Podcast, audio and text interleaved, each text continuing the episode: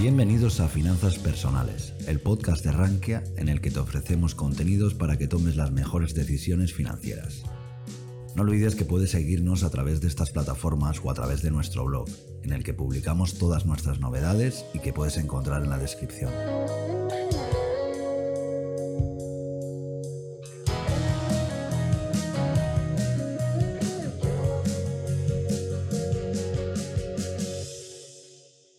Hola a todos y bienvenidos a este directo especial. En esta ocasión eh, celebramos los 41.000 seguidores ya suscriptores en YouTube y como creo que lo haremos tradición, cada vez que lleguemos a una cifra redonda de suscriptores en YouTube, eh, intentaremos eh, tener un directo de estos especial, ya sea con, con, alguien del propio equipo de Rankia o con cualquier blogger o usuario destacado de la comunidad. Para los que no me conocéis, soy Luis Ángel Hernández eh, responsable del departamento de audiencia en Rankia.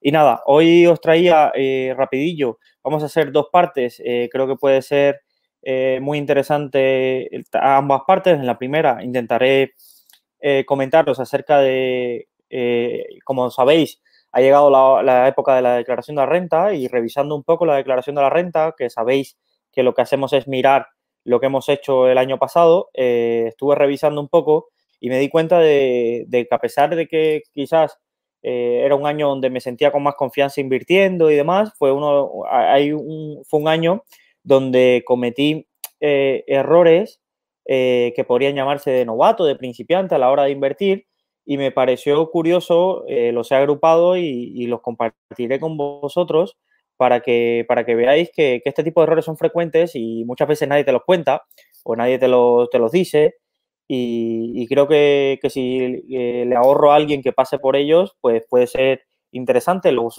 he agrupado, los he agrupado eh, por, por tipo, porque algunos incluso soy tan así que, los he cometido más una vez, pero bueno, tampoco me lo tomo ya con humor, eh, pero, pero es interesante. Y luego, en la segunda parte de este directo, intentaré responder a vuestras dudas, que seguro hay, hay varias dudas eh, relacionadas con, puede ser declaración de la renta, con lo que os pueda ayudar, intentaré ayudaros, ¿vale? Vamos a estar un, directo de una hora, intentaré no pasarme del horario, que la otra vez dije que era una hora y estuve hasta, hasta las 10 de la noche aquí de España, pero hoy intentaré eh, eh, compartir eso.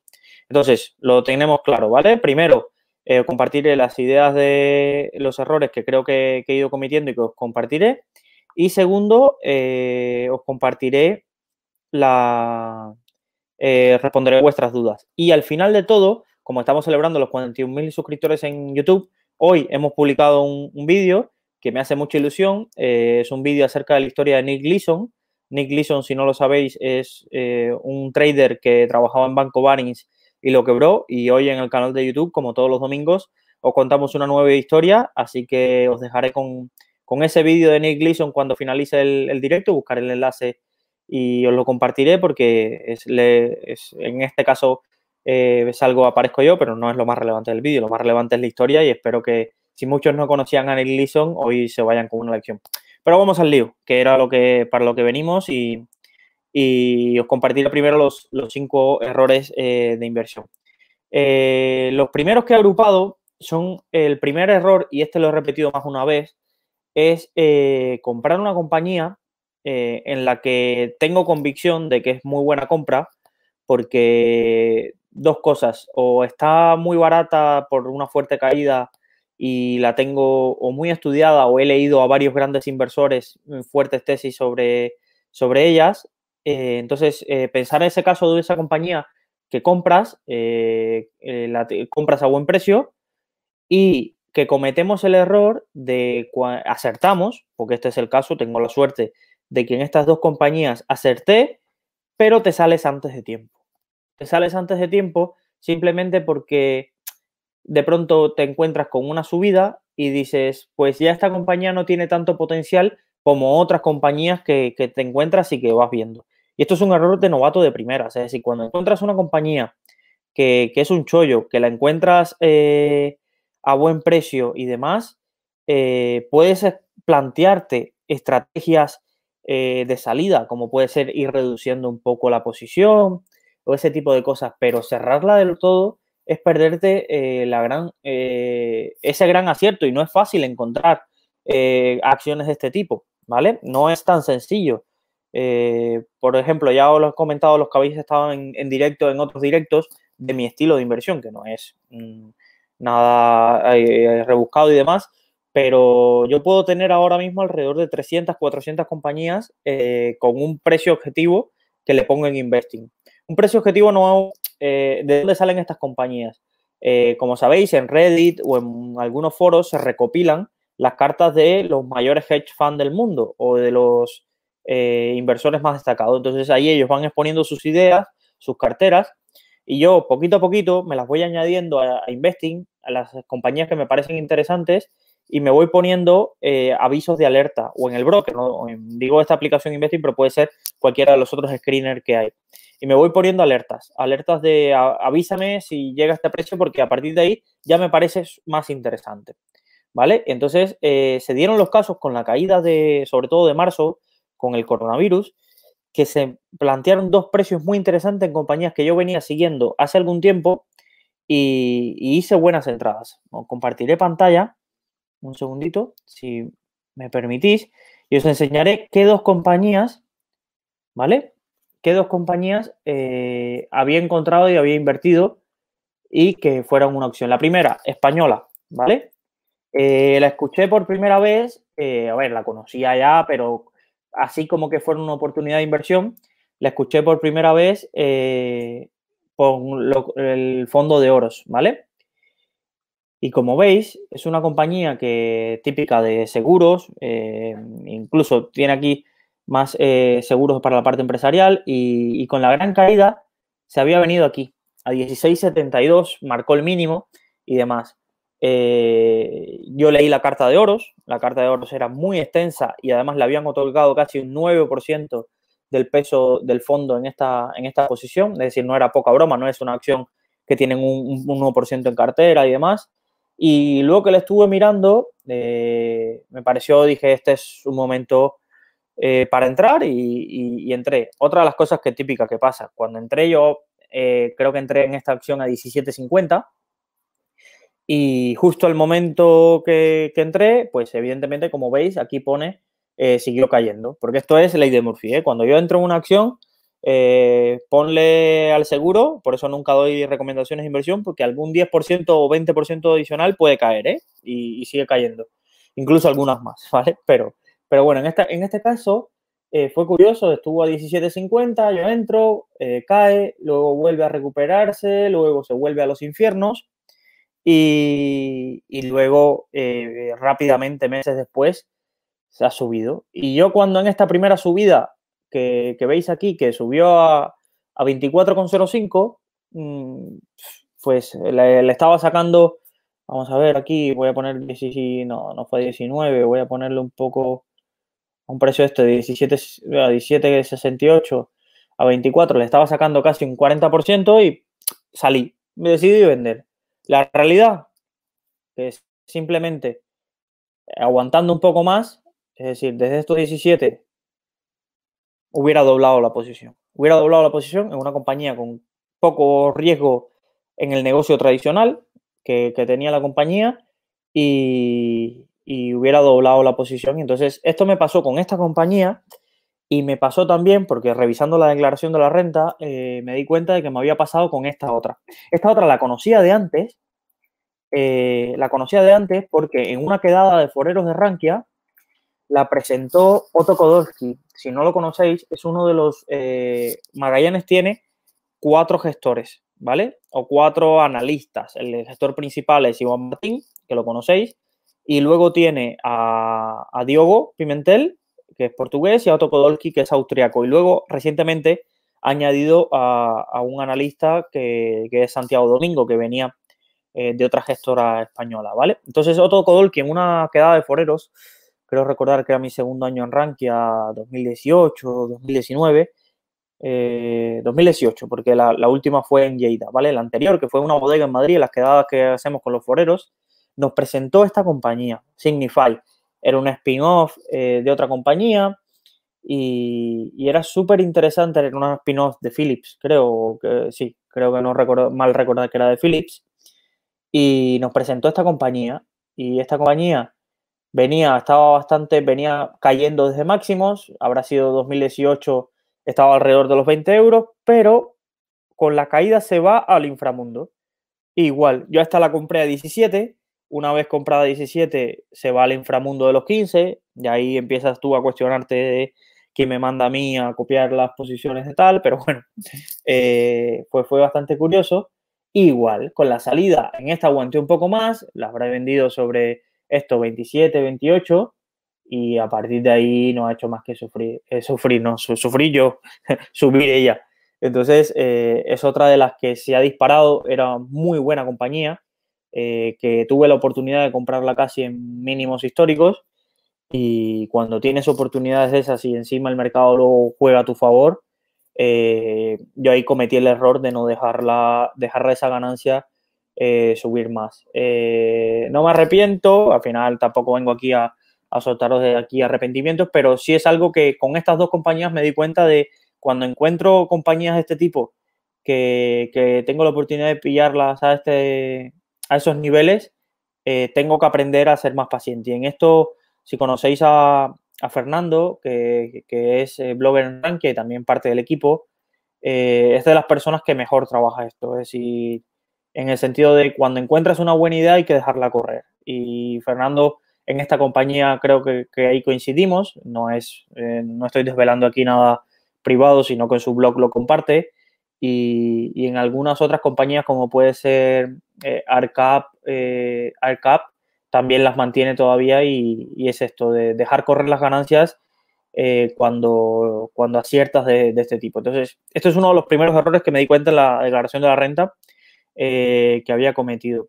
¿Me pasó con esta acción? ¿Qué va? Mira, os enseñaré, os enseñaré otras más con las que me pasó el año pasado. No son tan sangrantes como que hubiera doblado o triplicado, pero por ejemplo, esta fue otra de las acciones que compré en la caída del coronavirus.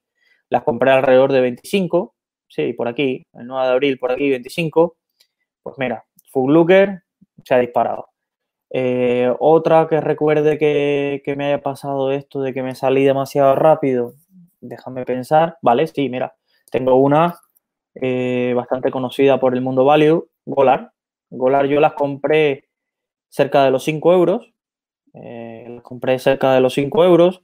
estuvo al inframundo también, tuvo este pico. Yo no llegué al pico aquí de 13 dólares, yo sobre los 9 y algo ya había vendido y, es otra de las acciones que, se me fue. Entonces, esto me dice, ah, por lo menos si me obligo a hacer estos directos, por lo menos compartimos y cuando diga, Luis, has comprado algo, pues aguántalo. Y ahí espero que alguien más me dé el consejo de, de aguanta lo, que, lo que has comprado y has comprado sobre todo a buen precio. Porque hay otras cosas que sí es verdad que, las compras eh, cuando crees que están más caras, pero que aún tienen recorrido. Y es verdad que dices, vale, pues eh, está bien que quizás si le has ganado lo que pensabas, está bien que salgas. Pero en estas, en estas donde la pillas casi, aunque tú no lo sabías en ese momento, pero cuando, cuando ves que la tendencia un poco ha cambiado y, le va, cuando me refiero a tendencia no estoy hablando de análisis técnico, esto es importante. Me refiero sino que los fundamentales o el miedo o la irracionalidad del mercado eh, juega más a tu favor porque le va más el viento de cara. En el caso de dólar, por ejemplo, eh, porque se hayan disparado los fundamentales del, gas o lo que sea, pues ahí en ese sentido hay que dejar correr ese ecosistema a tu favor. Entonces, este es el primer error que os traía hoy. Eh, comprar algo a buen precio y salirte demasiado rápido porque las ganancias eh, se, te, se, te, escaparan, ¿vale? Entonces, Ronnie nos pregunta, ¿las acciones de esta compañía se quieren por medio de un fondo de inversión, Ronnie? Eh, no, en España las acciones, eh, este tipo de acciones, hay varios brokers donde las puedes comprar y las compré directamente. Eh, puede ser, incluso si creo que Ronnie que estabas desde Chile, en Chile tienes o Interactive Broker o la casa corredora de bolsa de renta 4 o incluso de Toro, creo que te ofrece acciones, podrías acceder de acciones directamente. Entonces, ¿por qué las compré? pensemos que que en el caso de Catalán Occidente, la primera, el negocio tradicional se veía afectado poco y se estaba cotizando unos múltiplos. Eh, luego buscaré, a ver si lo encuentro aquí, tesis de oros en Catalán Occidente. y, puedes eh, entender un poco más todo el ecosistema eh, que había detrás de la tesis de Oros, ¿vale? Bueno, aquí, aquí está, ¿vale?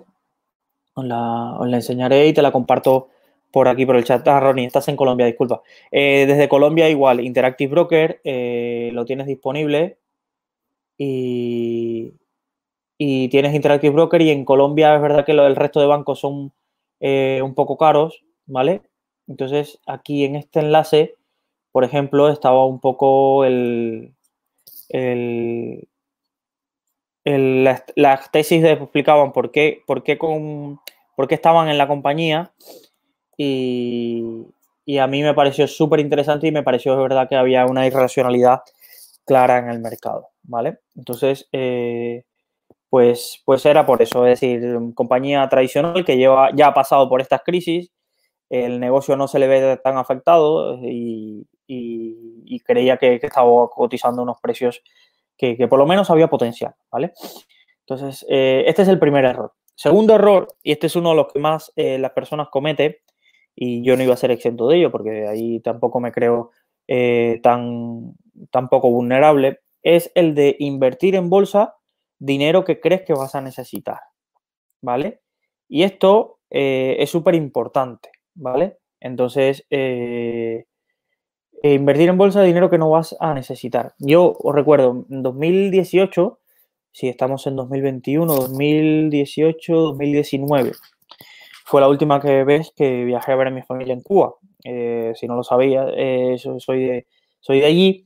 Y yo había comprado unas acciones, déjame a ver si las pongo aquí, de esta compañía. Había entrevistado a la, la presidenta o a la CEO, a la CEO creo que es, la CEO. Había mirado un poco, había tenido la oportunidad de, hacer un webinar en Rankia con ellas y demás. Sí, aquí justo, 2019, ¿vale? Y yo las compro eh, alrededor de aquí, de 0,33, a finales de 2018, ¿vale? Veréis la, la caída que me como, bastante interesante, de casi un 45, 50%, ¿vale? Y, estamos aquí, ¿vale? Donde veis eh, que se está marcando que es 14 de junio, julio, 5 de julio, ¿vale? Pues eh, se acercaba mi viaje a, Cuba y la verdad que en aquel entonces no tenía tanto dinero en liquidez y, vi que estas acciones se acercaban un poco al punto donde recuperaba el capital, porque era julio, tenía las vacaciones del trabajo en, en Rankia, y, decidí ir a ver a mi familia. Y dije, pues mira, vendo estas acciones que, las tengo casi cuenta con paga y me deshago de ellas y me voy. Mm, la verdad que me fui a Cuba y tampoco hay mucho internet. Y, y me hizo curioso que cuando regresé, me hizo curiosidad por mirar eh, cuánto, cuánto estaban las acciones, por si me había entrado en liquidez un poco y a ver si las podía comprar. Y mira, mirad, el 16 de agosto, por ahí, por esta fecha que regresé, eh, estaban esto casi cerca del euro. Básicamente, eh, la experiencia que saco es que me podría haber pagado las vacaciones si no hubiese vendido estas acciones, hubiera tenido el dinero para pagarme, recuperar todo el dinero de las vacaciones. No es que tampoco hubiese gastado mucho, pero pero, pero hubiera básicamente eh, duplicado, triplicado, duplicado por lo menos la posición que tenía. Y, es algo que aprendí, fue algo, algo curioso y este sí no me ha pasado más. Este sí eh, he tenido la suerte de crearme el colchón de liquidez y luego ponerme el dinero de bolsa para temas de bolsa que no voy a tocar a largo plazo y nunca he vendido eh, más una posición porque necesite dinero para, por suerte, he tenido esa suerte de para una urgencia, o para algo, o para un viaje, o para lo que sea. No, no he tenido eh, esa necesidad porque esto me marcó mucho. Me marcó mucho el, ir por ahí enseñándole a la gente y repitiéndole a la gente del, oye, no metas en bolsa dinero que vayas a necesitar. Y yo a la primera de cambio eh, me iba de un viaje y dije, lo más rápido es sacar dinero de aquí y, venderlo. Y de esta aprendí, aprendí esa lección. Entonces, esta es la segunda lección que os dejo. No metas en bolsa dinero que necesitáis a corto plazo, a corto plazo, y sobre todo menos en acciones, porque las acciones, mirar esta acción, imagínate que yo le hubiera metido dinero aquí, hubiera necesitado el dinero ahora o en algún momento de estos dos años, pues estaría perdiendo bastante dinero y, ni si necesitaría ese dinero, pues tendría un problema, ¿vale? Entonces, eh, esto es una de las lecciones que me quedo. Eh, vamos a la tercera. La tercera es súper interesante y es no operéis en bolsa con prisas o no operéis en bolsa eh, pensando que rápido, como, como por ejemplo, como llamas por teléfono, como envías un WhatsApp que no te preocupas de cómo lo haces y demás. Saludos Alejandro, gracias por, estar. Eh, no operéis en bolsa de esa forma. Yo os cuento una cosa. Eh, muchas veces, a veces detecto acciones que, que, tienen muy poca liquidez y me pongo a, a, probar o a testear con ellas porque veo que hay pocas órdenes de compra y venta y, me gusta jugar con ellas o a veces jugar con el proveedor de liquidez. El proveedor de liquidez, para que no sepáis, en, algunas acciones la propia compañía paga a un proveedor de liquidez para que si alguien pone una, orden de compra, ellos sean la contrapartida para que eh, los inversores puedan entrar y salir y, eso es algo que, las compañías cotizadas valoran. Entonces, algunas veces en compañías que creo que, que cotizan, sabes, que no están cotizando caras y demás y que me gusta entrar, y que tienen poca liquidez, eh, me gusta eh, poner un precio bastante por debajo de, la horquilla, ¿vale? Y esto fue lo que me pasó con, la compañía Prim. A ver si me sale aquí. Eh, vale, porque este, este, es un caso muy curioso que, que me gustará enseñaros, ¿vale? En compañía Pring, esta compañía no tiene casi liquidez, ¿vale? Eh, es una compañía que no tiene casi liquidez del mercado continuo español, ¿vale? Y, yo me gustaba, estaba en la cartera de varios fondos ibéricos y yo sabía que no tenía liquidez y, decidí probar un día, ¿vale? Y ese día es este que os estoy enseñando, ¿vale? Finales de 30 de julio del año pasado. La compañía estaba, había estado a 9,86 esos días pero el día en cuestión había cerrado a 9.30, sí, 9.30, aquí está, ¿vale? Pues yo puse una orden a 8.86. Y dices, que parece una tontería, pero a estos precios eh, era casi un 20% por abajo, un 10, un 10, 15% por abajo, ¿vale? Del precio que estaba cotizando. Y, y al abrir el mercado era la única orden que estaba puesta que quería comprar y parece que había alguien o el proveedor de liquidez viendo que alguien quería comprar, eh, me dio contrapartida, ¿vale? Y compré a 8,86. Rápidamente, justo en la siguiente operación, el precio subió a 9 algo, 9.28, 9.30 o, o así. Y en los días siguientes siguió subiendo, 9.30, 9.50. Y, y yo qué hice, ¿vale? Dije, vale, he comprado una acción que no la tengo demasiado estudiada, sé que me gusta y demás, porque la he visto ya en varias carteras. Eh, es una compañía que, es de materiales eh, médicos y demás, y, tenía vientos de cola. Y dije, vale, pues es hora de salirme. Y, cuando me planteé salir, puse la orden de salida a 968, eh, pero iba de estos de camino al trabajo, en el metro, que pierdes la conexión, que, tal. Y, y, la verdad no me di cuenta. Y cuando llego a casa, veo y, y entro al broker y digo, uff, ya de giro la volvió a liar, porque sabe, sabéis esa, que, muchos usamos de giro y de pronto miro de giro y tenía más acciones de esta compañía. Pues digo, ¿pero qué ha pasado aquí? Y cuando me pongo a mirar en, en de giro o en muchos brokers, te sale la opción de compra ya premarcada. Y si quieres vender, tienes tú que marcar que quieres vender. Pues básicamente lo que yo había hecho es comprarme más acciones de esta compañía. Y yo que las había comprado a 8.66, me compré más acciones a 9.68. Y aquí va otro error, que te pones a, hacer una operación sin mirar en el móvil y demás, y te compras una compañía en vez de vender, o vendes cuando querías comprar más, o pones eh, un número de acciones distintas de las que querías poner y demás. Entonces, cuando se vayan a poner operaciones en bolsa eh, y en un broker, hay muchas eh, técnicas, los grandes inversores que tienen grandes back office y demás, suelen, eh, suelen decir que ellos toman siempre la decisión de comprar y vender con el mercado cerrado para no estar eh, sufriendo con los precios y demás, pero, pero, la realidad en mi caso fue que fue eso, que me metí en, mercado me metí en mercado y iba eh, escuchando un podcast, haciendo lo típico que me ves por la calle, escuchando un podcast y demás, y mandé una orden que por suerte no me costó mucho dinero, porque creo que ese día vendía a 9.68, lo vendía a 9.70 la posición y demás, pero el sabor en el cuerpo que se te queda de, pues te podría haber costado mucho dinero, te lo llevas, te lo llevas y, y, y entonces es uno de los errores. Cuando vas a operar en bolsa, o pones la orden con el mercado cerrado para que no influya en nada tu mentalidad o lo que estés haciendo, lo que sea, y estés tranquilo, o si te sientas a hacer esto, eh, pensar que te puede costar dinero y revisarlo bien con calma y sobre todo si utilizáis eh, plataformas que no son tan sencillas como puede ser las de Interactive Broker o lo que sea, eh, ojo, ojo con estas plataformas, por ejemplo, yo he impartido cursos a algunos compañeros de trabajo que quieren aprender y demás, y les he puesto alguna cuenta demo de algún broker bastante conocido aquí en España, y más de un 50% se equivocaba no escogiendo las acciones, sino en algún detalle de poner una orden. O ponían un tipo de orden que no era, o no sabían el precio que había que poner, o no entendían cuándo el mercado estaba abierto, cuándo el mercado estaba cerrado. Y estos detalles influyen, influyen. Nos comenta Rafael, la mayoría de brokers no te permiten poner orden en el mercado cerrado. Es decir, la orden no se me va a ejecutar en el mercado cerrado, Rafael.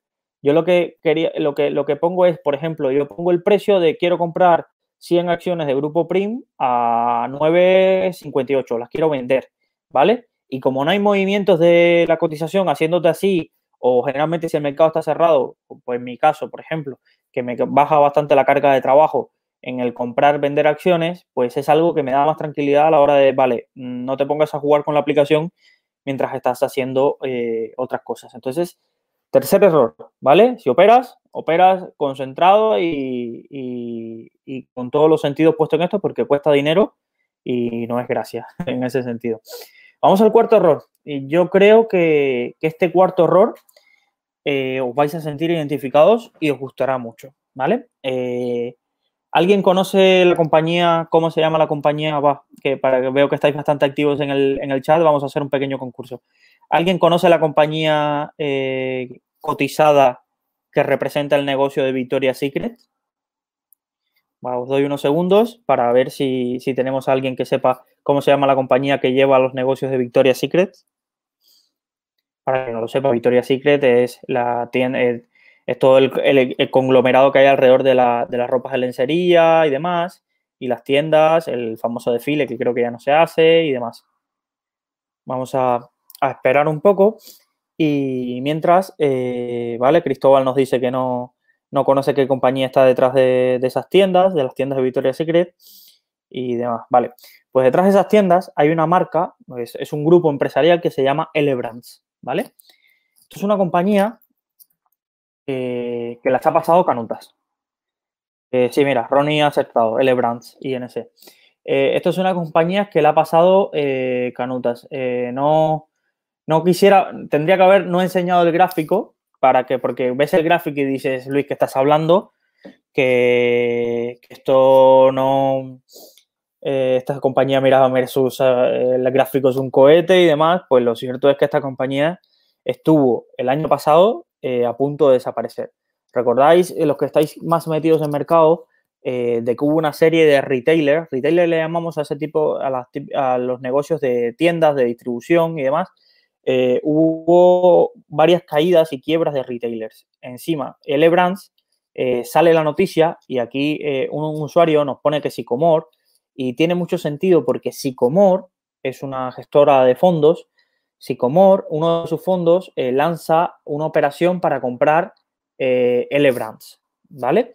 Eh, la compañía que llevaba pasando por varios problemas, lo pongo un año, ¿vale? Un año no, a cinco años para que lo veáis más claro, porque aquí a máximos el gráfico se ve demasiado tal. La compañía desde 2015 se había, se había despeñado. Entonces, toda esta caída se hace y aquí en 2020, justo antes del, del coronavirus empiezan a aparecer las quiebras y justo en el peor momento de esta quiebra, eh, la operación que iba a ser que Sicomor compraba a L Brands, eh, eh, renuncia a ella y dice que las, que no le habían gustado los números, la operación se rompe y no hay nada peor que luego que se lance una OPA, la OPA, el propio que lanza la OPA dice, no, esto o esta o anuncio una operación comercial, eh, rechazo esta OPA por, porque esto no, era lo que yo esperaba o que no, no nos ponemos de acuerdo en determinados términos y demás.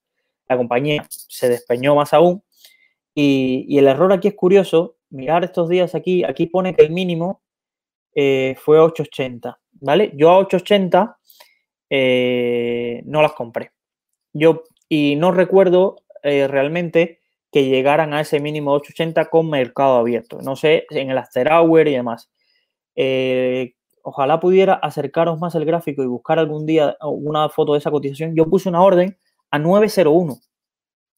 A 9, a 900. No, mentira. Este es el error. Yo puse la orden a 900 puse la orden a 900 porque por mi filosofía, porque el dinero que pongo en bolsa también, me gusta comprar estos cuchillos que caen. En, la, oficina siempre se están riendo un poco de, mí, no malas, pero buenas, porque cada uno tiene su estilo de inversión y hay algunos que son más de, de compañías como Alibaba, Amazon y demás, y habréis visto que a mí en este sentido me gusta comprar, eh, soy más del estilo de comprar eh, lo que Graham llamaba eh, cigar bots, es decir, compañías a las que la tendencia de largo plazo quizás no le favorezca o que necesitan una reestructuración o están atravesando por un mal momento que les puede llevar a la quiebra, pero yo confío, o al menos espero, de que no quiebren. Entonces, aquí es básicamente bastante arriesgado porque si te sale mal, lo pierdes todo la parte es que si te sale bien, pues puedes tener rentabilidades como estas. Entonces, yo ahí eh, siempre soy como la, oveja negra de la oficina porque todo el mundo está con su a Google y demás, y yo ando con una cartera llena de, chicharros o cosas como esas. Y, Cristóbal no va más, más desencaminado con lo de Credit Suisse, y lo estuve mirando esta semana, lo de Credit Suisse, y, es, una de esas, es una de esas operaciones. No puedo aconsejar y demás, pero es una de esas operaciones que al menos me hace pensar y que si tuviera liquidez me las llegaría a plantear. Porque, porque el punto de Credit Suisse con Archegos lo habéis visto en los vídeos que hemos ido desarrollando y demás, pero te lo llegas a plantear. ¿Vale? Eh, entonces, yo puse la operación a 900 y en mercado abierto, la,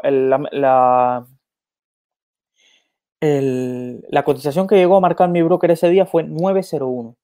Y de ahí para arriba. ¿Qué me costaba a mí en mercado abierto comprar a 9, a 901, a 910, a 950, a 970, a 10? Sí, luego lo que yo esperaba de esa compañía era esto. Yo esperaba, y por eso me la estaba jugando, y estaba jugando mi capital, a de que si L. Lograba salir de esa, podía volver, porque el negocio, eh, en mi opinión, no era malo, podía volver, al menos, evidentemente, esta subida a 66 ni me lo hubiera imaginado, y ya habéis visto que como sois, lo más seguro es que cuando hubiese llegado a 20, las hubiera soltado. ¿Vale? Pero, pero, pero, pero es, real, es decir, que bueno, quizás no, o quizás hubiera tenido ahí y las hubiera dejado y demás, pero bueno, la, realidad que yo esperaba era que el, cambio hubiera sido eh, mucho mejor, porque si no, lo otro era que quebrara. Ya, lo siguiente era que quebrara. Entonces, si no quebraba, pues esto, esto iría para arriba. Y, me pasó en esta, me pasó en, otra que se llama Bed Bath and Beyond, que por temas de precio, con órdenes puestas, es decir, yo tengo mi orden puesta, pero la pongo para rascar 3 o 4 centimillos o 4 y nunca llega a ese precio y de ahí para arriba, y de ahí para arriba. Y, y de eso aprendí y de eso aprendí, es el cuarto error que os quería comentar, que si lo tienes claro, 10 eh, céntimos arriba, 5 céntimos abajo, si tú lo que esperas son movimientos de más de 5, 6 euros, 10, 10 euros, dólares, por según me estáis escuchando, eh, es una tontería, como la casa de un pino, estar rascando el céntimo porque luego pasa esto que me ha pasado a mí, que por una tontería nunca entré al valor y tal. Oye, que lo estoy poniendo en este caso porque porque la situación eh, fue eso, pero también cualquiera me podría decir, con toda la razón, de Luis, Luis, quizás ese céntimo te hubiera salvado de no entrar en una compañía que a los 10 días hubiera quebrado. Pues puede ser también, puede ser también y no, y, tendría toda la razón, pero, pero no fue así y me jode. Entonces, como me jode, pues lo, lo cuento y, así, eh, si lo tenéis claro, no, no, no seamos, como se dice aquí, no seamos ratas, por un céntimo arriba o un céntimo abajo no te vas a morir, ¿vale? Luego, mucha gente está con el céntimo arriba, céntimo abajo y luego está en un broker que les habla 20 dólares por operación. Entonces, eso no se lo cuestiona, pero estar en el centimillo arriba, el centimillo abajo, uy, es que no ha llegado a este valor. Entonces, seamos un poco realistas en ese sentido. Vale, vamos por cuatro errores, ¿vale? Eh, me gustaría para el quinto eh, que me podáis comentar aquí o en los comentarios del vídeo, eh, me dejáis vuestro error porque así lo recopilo, hago un post y, me gustaría eso, terminar que esta formación fuera un poco, sacar un post interesante con los errores que, cada uno haya tenido de este estilo. No vayamos a errores más sofisticados de tenía una compañía, hubo fraude contable, eso, eso no es errores de novato, eso, eso puede pasar a cualquiera. Entonces, vamos a estos errores que es los típicos que, dices, vale, esto si me vuelve a pasar intentaré que no me ocurra porque esto es verdad que sí es, es de novato. Eh, me pregunta, ¿cuál es la lección de este cuarto error? Pues la lección es sencilla. Si quieres entrar en un valor, da igual que esté a 905, 900, lo que sea, entra. No estés eh, con el mercado abierto cayendo atrás a ver si puedo comprar dos centímetros eh, más barato o cuatro centímetros más barato. Esa es la lección de este error. ¿Vale? Vamos al quinto. El quinto es súper interesante. El quinto es, bueno, para mí son todos súper interesantes, si no, no estaría aquí contándoles, ¿vale? Y eh, este lo escribí en el blog, ¿vale? Este podéis escuchar toda la historia en el blog porque lo escribí, lo escribí porque esta fue mi primera compañía eh, en, la que, en la que hice un bagger, ¿vale? Bagger es lo típico que, uy, que está muy de moda, de que compras una compañía, duplicas y ya tienes un bagger. Entonces, eh, yo compré esta compañía, a ver si, lo puedo acercar en los últimos cinco años. Vale, esto es una compañía, para que no las conozcáis, eh, de plataformas de exploración y de extracción de aguas profundas de petróleo, ¿vale? Para, si nos entendemos, en el petróleo, no soy un especialista, pero esto sí lo sé, eh, cuando haces exploración marítima, ¿vale? si en los pozos que tú encuentras eh, están cerca de la superficie, en el mar o en la tierra, estos tienen un coste eh, más bajo de extracción. Entonces, si el precio del petróleo está cotizando a números eh, muy altos, a, números muy bajos, ¿vale? Vamos a pensar con un petróleo en 30 dólares, el, ese, ese, petróleo que está cerca de la superficie y en determinadas regiones es el único rentable, es el único rentable para, para explotar, ¿vale? Vamos al caso de que el petróleo esté a 100 dólares por acción. Cuando el petróleo está más, a más de 100 dólares por acción, además de ese que está en superficie, que es rentable sacarlo y que le sacas mucho dinero, también te es rentable empezar a explorar aguas profundas o pozos de gran profundidad, que es más costoso porque llevan eh, más proceso y de refinado y demás, eh, sacar ese petróleo porque el precio te, te permite hacer esas inversiones. ¿Qué pasa cuando el precio del petróleo se desploma? que estas inversiones son las primeras que se dejan de hacer. Las exploraciones en agua profunda, eh, los pozos que lleven, que sean muy costosos y demás. Entonces, esto es una compañía especializada, la más grande del mundo, en exploración de aguas profundas. De los barcos, no sé si lo habéis visto, esos barcos que cuestan un millón al día, alquilarlos y demás. Para, era, esta compañía se llamaba Ainsco Rowan y después se, se, tituló como Valaris. ¿Vale? Pues esta compañía, eh, yo las compré las acciones, eh, veis esta caída, tal, venía de 200, tal, bueno, eh, para no hacer larga la historia. Yo las compré, vamos aquí a ver cuándo está por aquí. Vale, las compré cerca de 0,45, 0,47. Y, y hubo, ahora a ver si aquí sale, perfecto, perfecto. Mira, aquí en esta gráfica un año se ve perfecto. ¿vale? Yo las traía por aquí, ¿vale? En 0.45 por aquí, en esta, en esta época, ¿vale? Baja, se despeña un poco hasta aquí, ¿vale? Le estaba perdiendo como un 30% y, y sigue bajando, sigue bajando y de pronto empieza toda esta furia de, cuando, no sé si recordáis, el año pasado, cuando hubo un montón de acciones como Hertz o, o acciones casi quebradas que se disparaban eh, un, no sé cuánto por ciento en el día y la gente y los usuarios iban viendo a ver si casaba la siguiente acción que, los, que todo el mundo se fuera a esa acción. Es antes de lo, que, de, lo de GameStop, ¿vale? Es decir, es cuando invirtieron en Hertz, cuando invirtieron, creo que Kodak también se disparó y demás. Entonces, esta compañía estaba en un proceso de renegociación con los deudores, ¿vale? Para ver si los deudores le daban, los bonistas le daban más plazo para pagar los intereses, ¿vale? Pero los intereses se le iban acumulando y eh, era evidente que esta compañía parecía que iba a quebrar. Incluso en el post eh, donde lo hago, eh, donde lo comento, decía que la mayor, la mayor parte de la, la probabilidad de la compañía era que iba a quebrar. Incluso las noticias que salían eran pésimas sobre la compañía. Pero en bolsa estaba pasando todo lo contrario. En bolsa, mientras eh, las noticias eran súper negativas de que iban a estar saliendo, como estaba a punto de quebrar y estaba esa fiebre, pues esto se disparó. Esto se disparó hasta el punto de llegar a esto, a valer 2.19, ¿vale? Y yo había, pensad que yo compré a 0.45, a 0.90 dupliqué, a 1.35 volví a tal, 1.70, tal. Había multiplicado por 4 o 5 veces mi dinero. Y a esta compañía particularmente le había puesto un poco más de lo que, de lo que habitualmente hacía porque eh, no pensaba que iba a pasar esto, pero tampoco tenía tan claro de que en el momento que yo entré no tenía tan claro que iba a quebrar. Luego me di cuenta que iba a quebrar. ¿eh? Y cuando las tuve 2.19, eh, por ahí, no, no, me lo estoy eh, inventando, lo podéis ver en el foro de esta compañía en Rankia, que, que varios, varios de los que entraron a, a par conmigo un poco y que comentábamos en el día a día eh, varios aquí a 2.19 dijeron, mira, yo aquí me bajo el carro porque esto va peor y esto va peor y, la cotización sigue subiendo, pero esto no, tiene sentido. ¿Y qué pasó? Pues yo dije, va, lo, aguanto porque ya yo me hacía mis ideas de mi cálculo de si esto nada más que volviera aquí antes de esta gran caída o a tal, pues joder, las tengo 0.40. Esto, esto con un poco que venda, pues tal.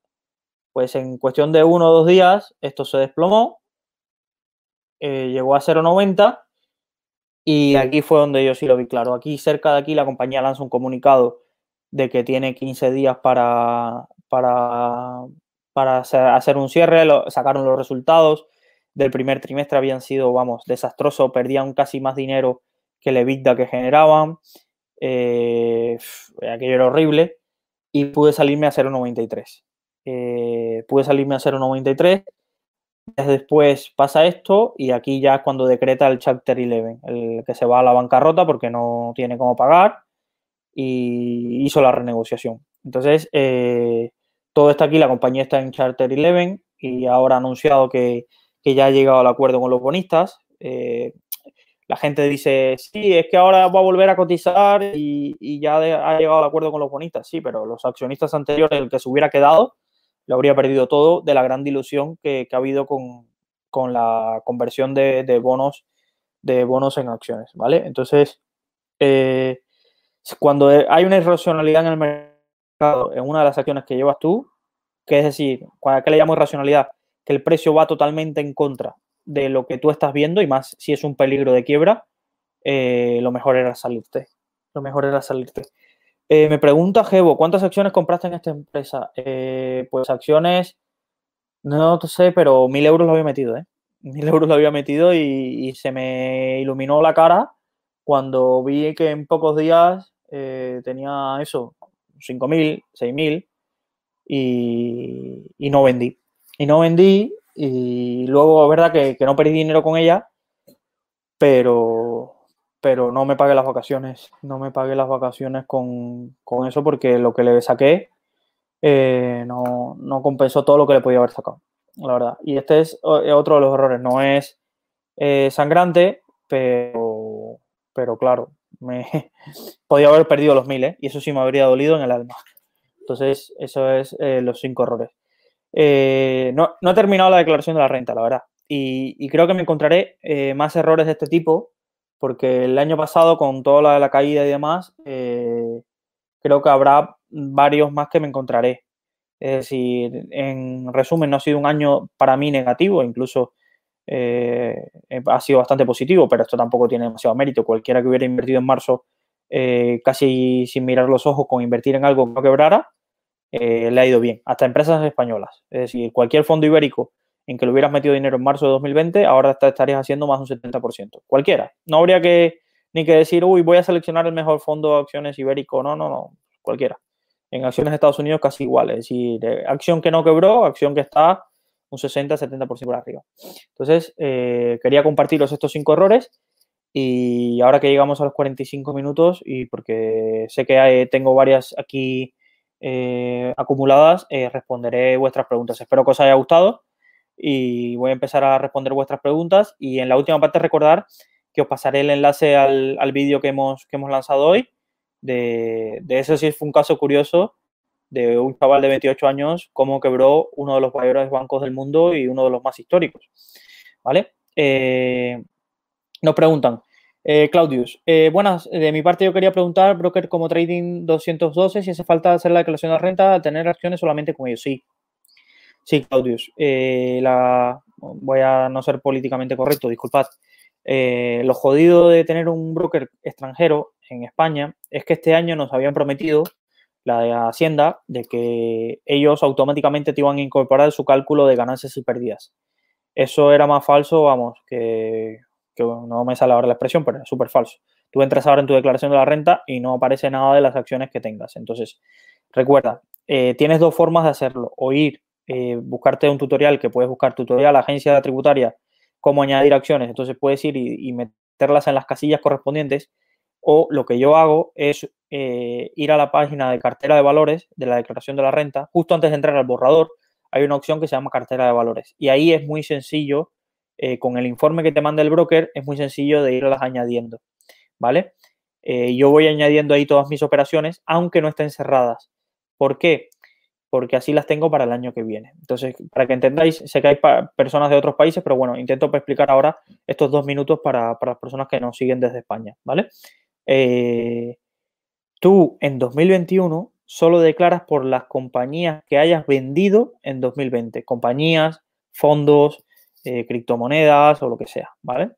Entonces, eh, las operaciones que estén cerradas, ¿vale? Entonces, yo lo que hago es voy a cartera de valores y ahí en cartera de valores es muy sencillo, añado la compañía, necesitarás el leasing de cada compañía, necesitarás precio de compra, precio de venta y las comisiones que te cobraron por esa operación, ¿vale? Ahí hay un apartado que se llama gastos donde puedes poner las comisiones que las puedes poner de dos formas.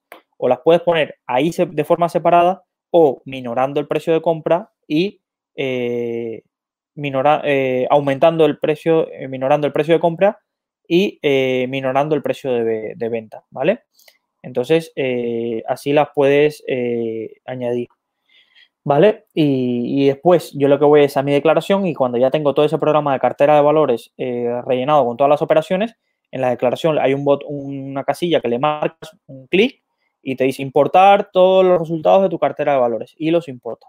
¿Cuál es la diferencia? Que si tuviéramos, si usaras brokers españoles, ya toda esa información de ganancias y pérdidas estaría totalmente reflejada en la declaración una vez que la abres y eh, no tendrías que hacer nada. Entonces, ¿con ¿qué compensa? Pues pues a ver, a mí me cuesta algunas horas hacer mi declaración de la renta ahora, pero prefiero eso a que estar pagando comisiones, ¿sabes? Entonces, sí, si usas Trading 212, vas a tener que ir a la declaración de la renta y todas las acciones que hayas vendido en el año 2020 tendrás que, que ponerla. Eh, se va a resubir el directo, eh, se queda grabado en, en YouTube y, y a todos los que estén inscritos en la landing en Rankia, que podéis buscar los cinco errores que cometí novato, os llega la grabación. ¿Vale? Es la forma más sencilla de acceder. Si no sabéis cómo inscribiros en la landing o demás, eh, me podéis escribir a luisangel.rankia y yo a lo largo de esta semana os envío, os envío la grabación. Pero la forma más sencilla es siempre en un webinar de Rankia apuntarse, aunque no puedas asistir en directo, para que te llegue la grabación. Francisco nos pregunta, ¿cómo ves Alibaba? Esta es una de las que yo no tengo, pero tienen los compañeros de cartera. Y, yo creo que está todo el debate, ya lo sé, de que si subirá, bajará mañana por la multa del 4% de los ingresos de 2019. Eh, no sé, no tengo la bola mágica, pero aquí hay dos cosas. Aquí hay dos cosas. Alibaba es un gigante en uno de los sectores y de las regiones con más crecimiento a nivel mundial. ¿Vale? Eh, eh, mi impresión mi impresión es que, y yo que más que vengo de estos regímenes, eh, no le ha gustado mucho las salidas de tono de Yasma a un poco al, régimen y ha perdido un poco su favor. Pero Alibaba yo creo que es uno de estos gigantes que ya es imposible pararlo y simplemente intentan demostrarle de, hey, que tampoco te creas imbatible, pero tampoco es algo que no, que en el largo plazo yo creo que quedará más en anécdota como las mm, no sé cuántas multas que le han puesto a Google o los no sé cuántos procedimientos a Facebook y Amazon. Creo que en el largo plazo puede ser que a corto plazo haya movimientos en la cotización, a largo plazo para mí, en mi opinión. No es una, lo vuelvo a repetir, no es una recomendación de inversión, pero a largo plazo es de las compañías y con, más crecimiento en los próximos años seguramente. Y, lo habéis visto, Charlie Munger, que no es que no es Luis Ángel Hernández, es Charlie Munger. Le ha metido bastante de su dinero a, Alibaba.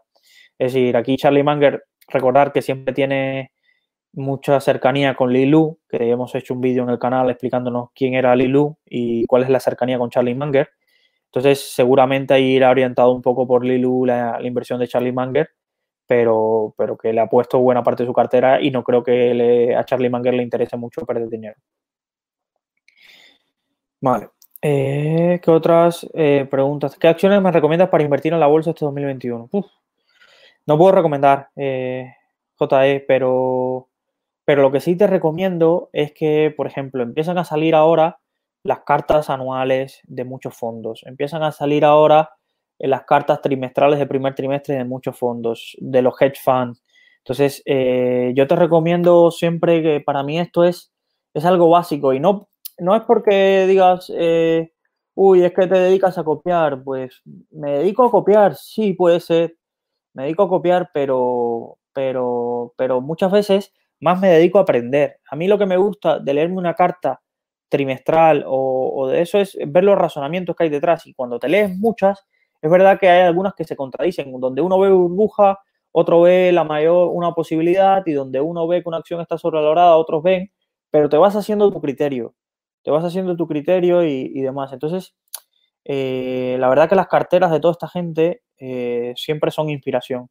Y sobre todo si, si, hay alguna que no está, eh, pero por mi estilo de inversión, si hay alguna que no está a 100 veces, 100 veces ingresos y demás, que, que, son cosas que ni miro, no soy de ese estilo, aunque después puedan seguir creciendo, no, no me llaman ese tipo de cosas, me gusta más eh, como digo yo, meterme en el barro, pero aquí podrás ver ideas de compañías eh, súper interesantes y, que al menos dicen, mira, pues, pues, mira, si me equivoqué, como digo yo, quizás sea falacia de autoridad, pero dice, me equivoqué, pero conmigo se fue eh, Bill Ackman o Nigren y demás. A ver, esta gente tampoco te va a avisar cuando venda, pero tampoco, tampoco lo tengo, pero como idea de inversión y como aprender a, encontrar ideas, porque la gente dice, uy, es que no hay ideas de inversión, es que todo está muy caro. Mm, pues sí, no.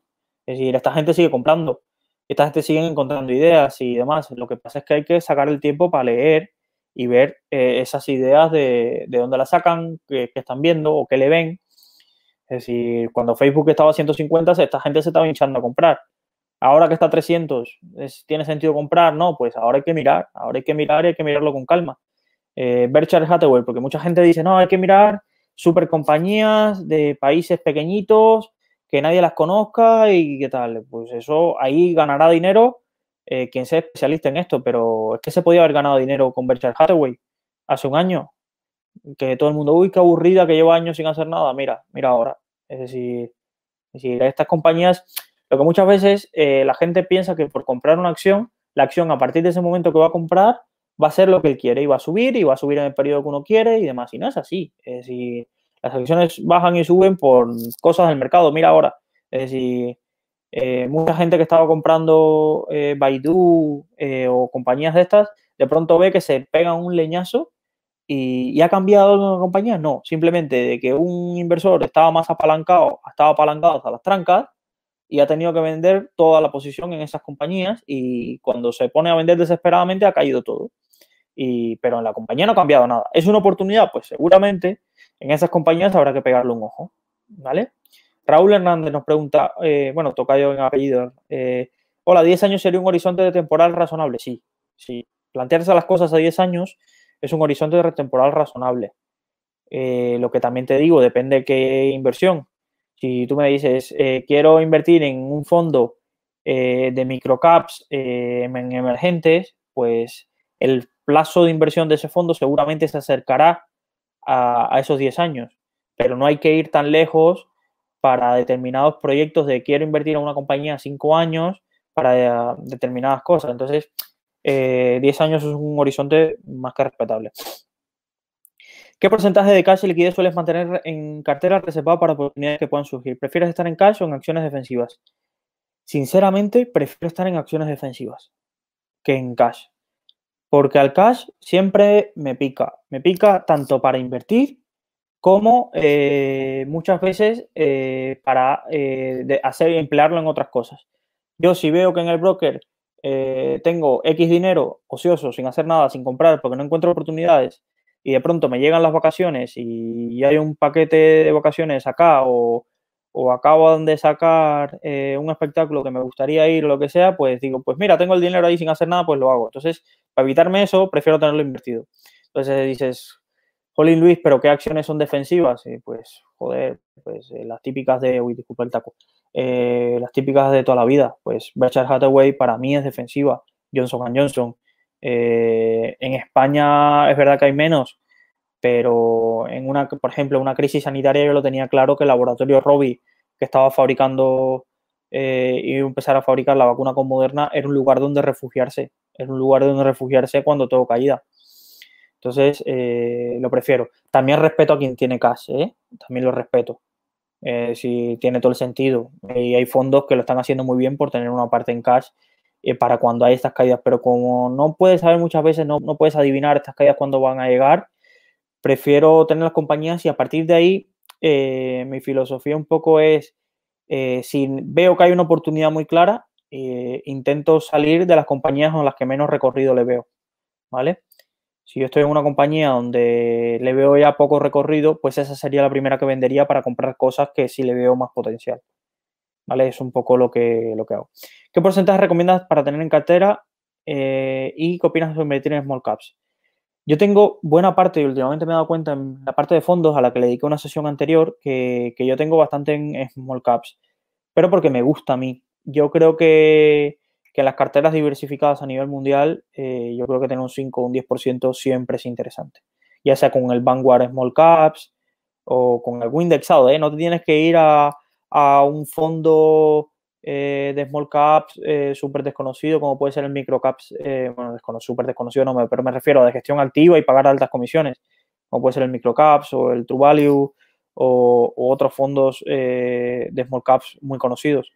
Pero te puedes ir un indexado y no le hará sombra a nadie. Un indexado al, del, de small caps a nivel mundial, mm, podéis ver la rentabilidad que se ha hecho en el último año y no había que, que estarse rompiendo la cabeza a ver, uy, a ver qué fondo voy a escoger y demás. ¿Dónde puedo buscar estas empresas que estén cotizando bajo y que tienen poca liquidez? Lo de poca liquidez es más que tienes que conocer el mercado, ¿vale? Y tampoco es un lugar donde yo recomiendo estar mucho más allá de cosas puntuales, porque cuando hay poca liquidez, eh, los movimientos suelen ser más irracionales aún. Las que estén cotizando a múltiplos bajos, pues podéis poner eh, screeners de acciones en mínimos en 52 semanas, acciones en mínimos históricos eh, y demás.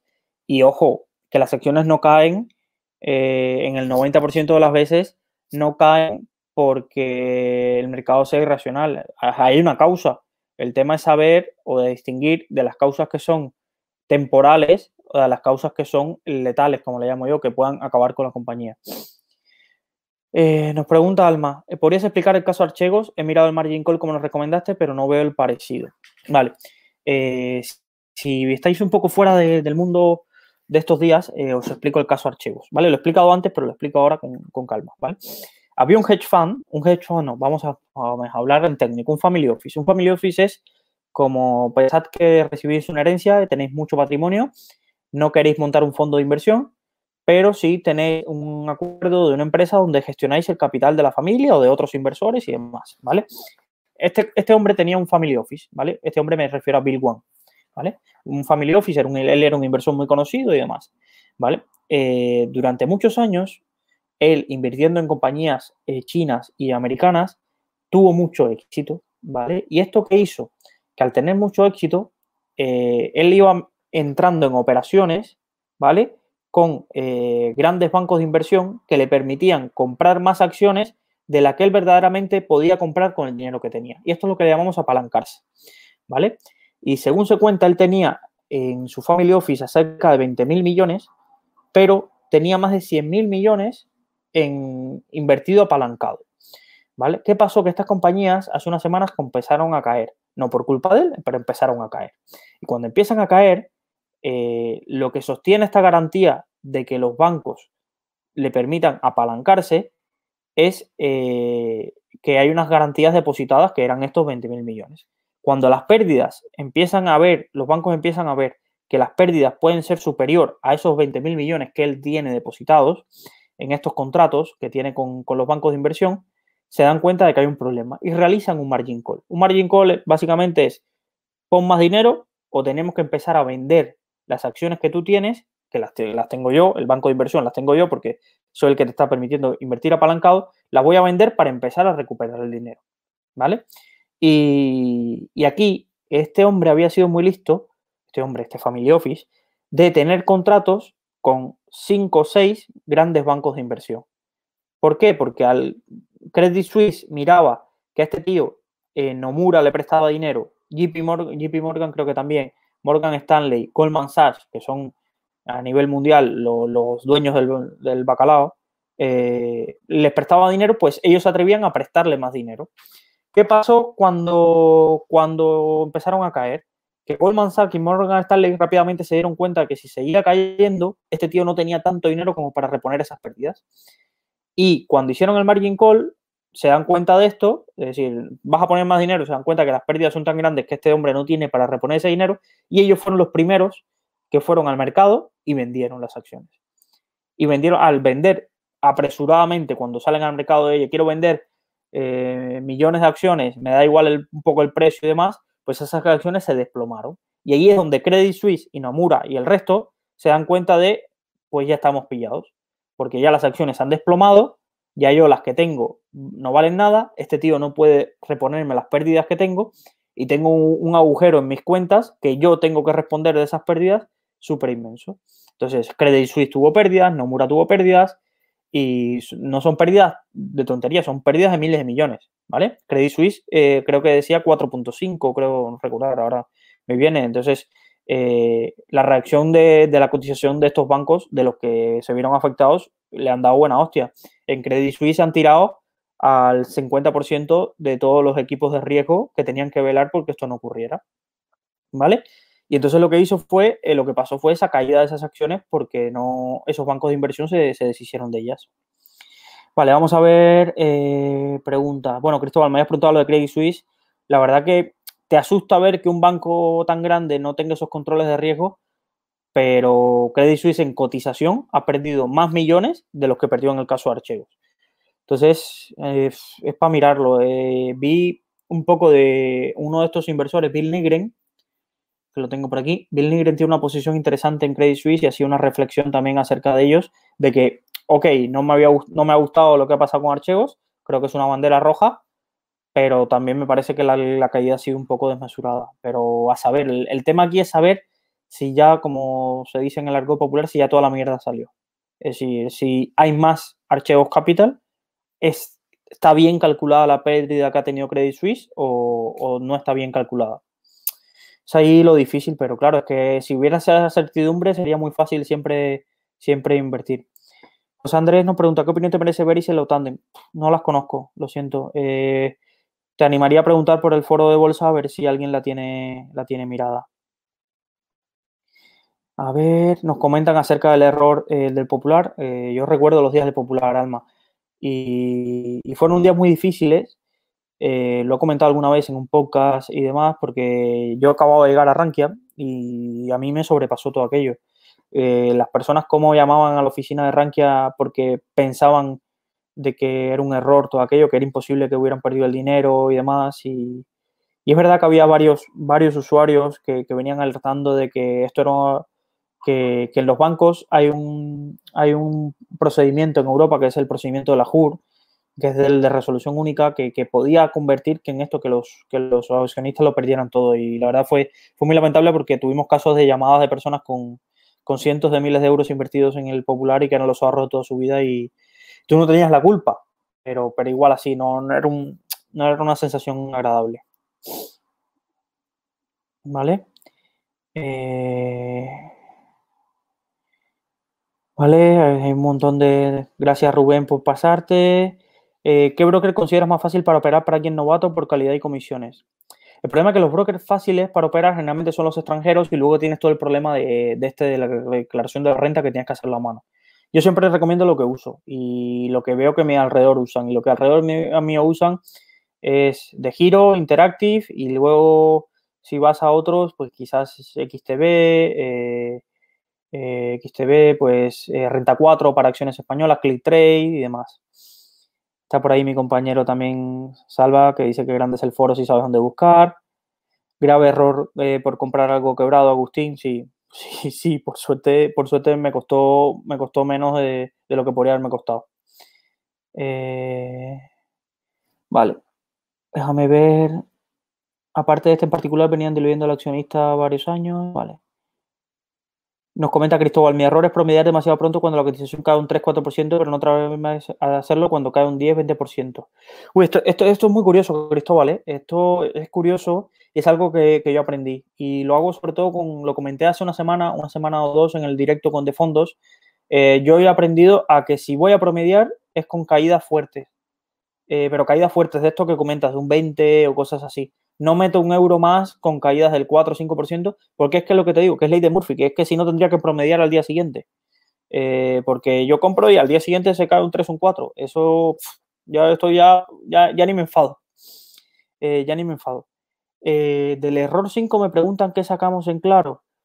Pues del error 5, para mí lo que sacar en claro es, creo que el error 5 era el de Valari, sí pues que cuando se te ha aparecido la Virgen y una acción que está quebrada o que tú estás leyendo en los fundamentales y tienes todas las noticias de que en pocos días va a quebrar y tienes oportunidad de salirte, mejor salirte cuanto antes y no hacerte la idea de, bueno, voy a quedarme un poquito más a ver cuánto sube esto, porque el día que quiebra, quiebra en minutos. Es decir, y esto es importante, es decir, no ya me dará tiempo a salir. No, no, no, nadie te va a avisar que esto es un hecho relevante y cuando el hecho relevante sale en Bloomberg, lo siguiente es que paren la cotización y con una acción suspendida te la comes.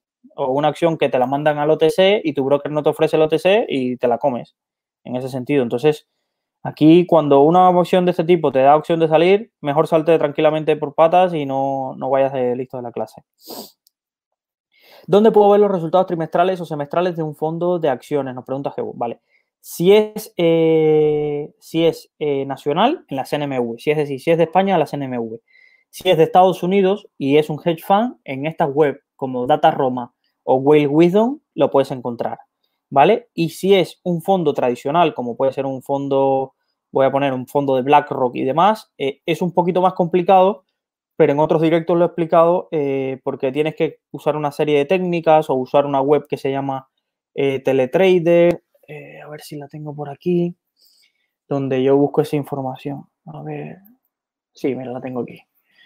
Donde yo busco el fondo en cuestión y, luego busco la documentación y veo las acciones. Es un poco, no, es tan sencillo si es un fondo tradicional de, una gestora y demás, ¿vale? Voy con las eh, siguientes preguntas, que dije que iba a ser una horita. Voy a ver si termino con las preguntas y, ¿Qué opinas de los, eh, de los bonos corporativos? Eh, aquí hay muy poco ya donde rascar en rentabilidad, pero depende, hay bonos corporativos y corporativos. Me dices, ¿un bono corporativo de OHL? Pues no se lo recomiendo a nadie a no ser que seas profesional en esto. Un bono corporativo de Apple te estará dando menos, pues quizás tenga más sentido. O al menos es más seguro, al menos, en ese sentido. Alma nos pregunta, ¿qué son las small caps? pequeñas compañías. Compañías de de menos, ahí eh, depende de dónde pongamos el límite, de menos de mil millones, 700 millones y demás. Eh, vale, ya les habían respondido. Eh, vale, tiene algún vídeo sobre la diferencia entre fondos de inversión Family Office para soportar. Vale, Ronnie, no te compliques. fondos de inversión podrás acceder. Family Office solo es para muy, muy grandes patrimonios y generalmente no, no aceptan muchos más clientes más allá de la familia y demás. ¿Cuál crees que es el sector con más crecimiento y futuro a ver? Uf, pues yo diría que en los próximos años va a haber mucho dinero, no me la quiero jugar, ¿eh? pero ni es una recomendación de inversión, pero, pero en lo que es salud, eh, y energías renovables y todo lo que tiene, tiene que ser relacionado con esa transición, yo creo que ahí va a haber dinero. ¿Vale? Eh, pues nada, chicos, una hora y diez de directo. Como sabéis, eh, yo espero que nos encontremos más a menudo porque eso significará que hemos llegado a 42.000 eh, suscriptores en YouTube o a 43.000 o a 44.000 y nos comprometemos todo el equipo. Cada vez que lleguemos a un número redondo, intentaremos hacer estos directos para, que, para poder solucionar vuestras dudas. No siempre seré yo, porque tampoco creo que os aportaré mucho, pero pero eh, me encantaría que el resto de mis compañeros te, os acompañe. Así que nada, espero que os haya gustado. Eh, os dejo mi mail también, luisangel.rankia.com. Eh, respondo, habéis estado más seguramente de lo que os gustaría, pero siempre intento responder y hasta una próxima ocasión. Gracias y buenas inversiones. Si te ha gustado este contenido, recuerda que puedes estar al día de todas nuestras novedades suscribiéndote a cualquier plataforma desde la que nos escuches o a través de nuestro blog en Rankia que te dejamos en la descripción.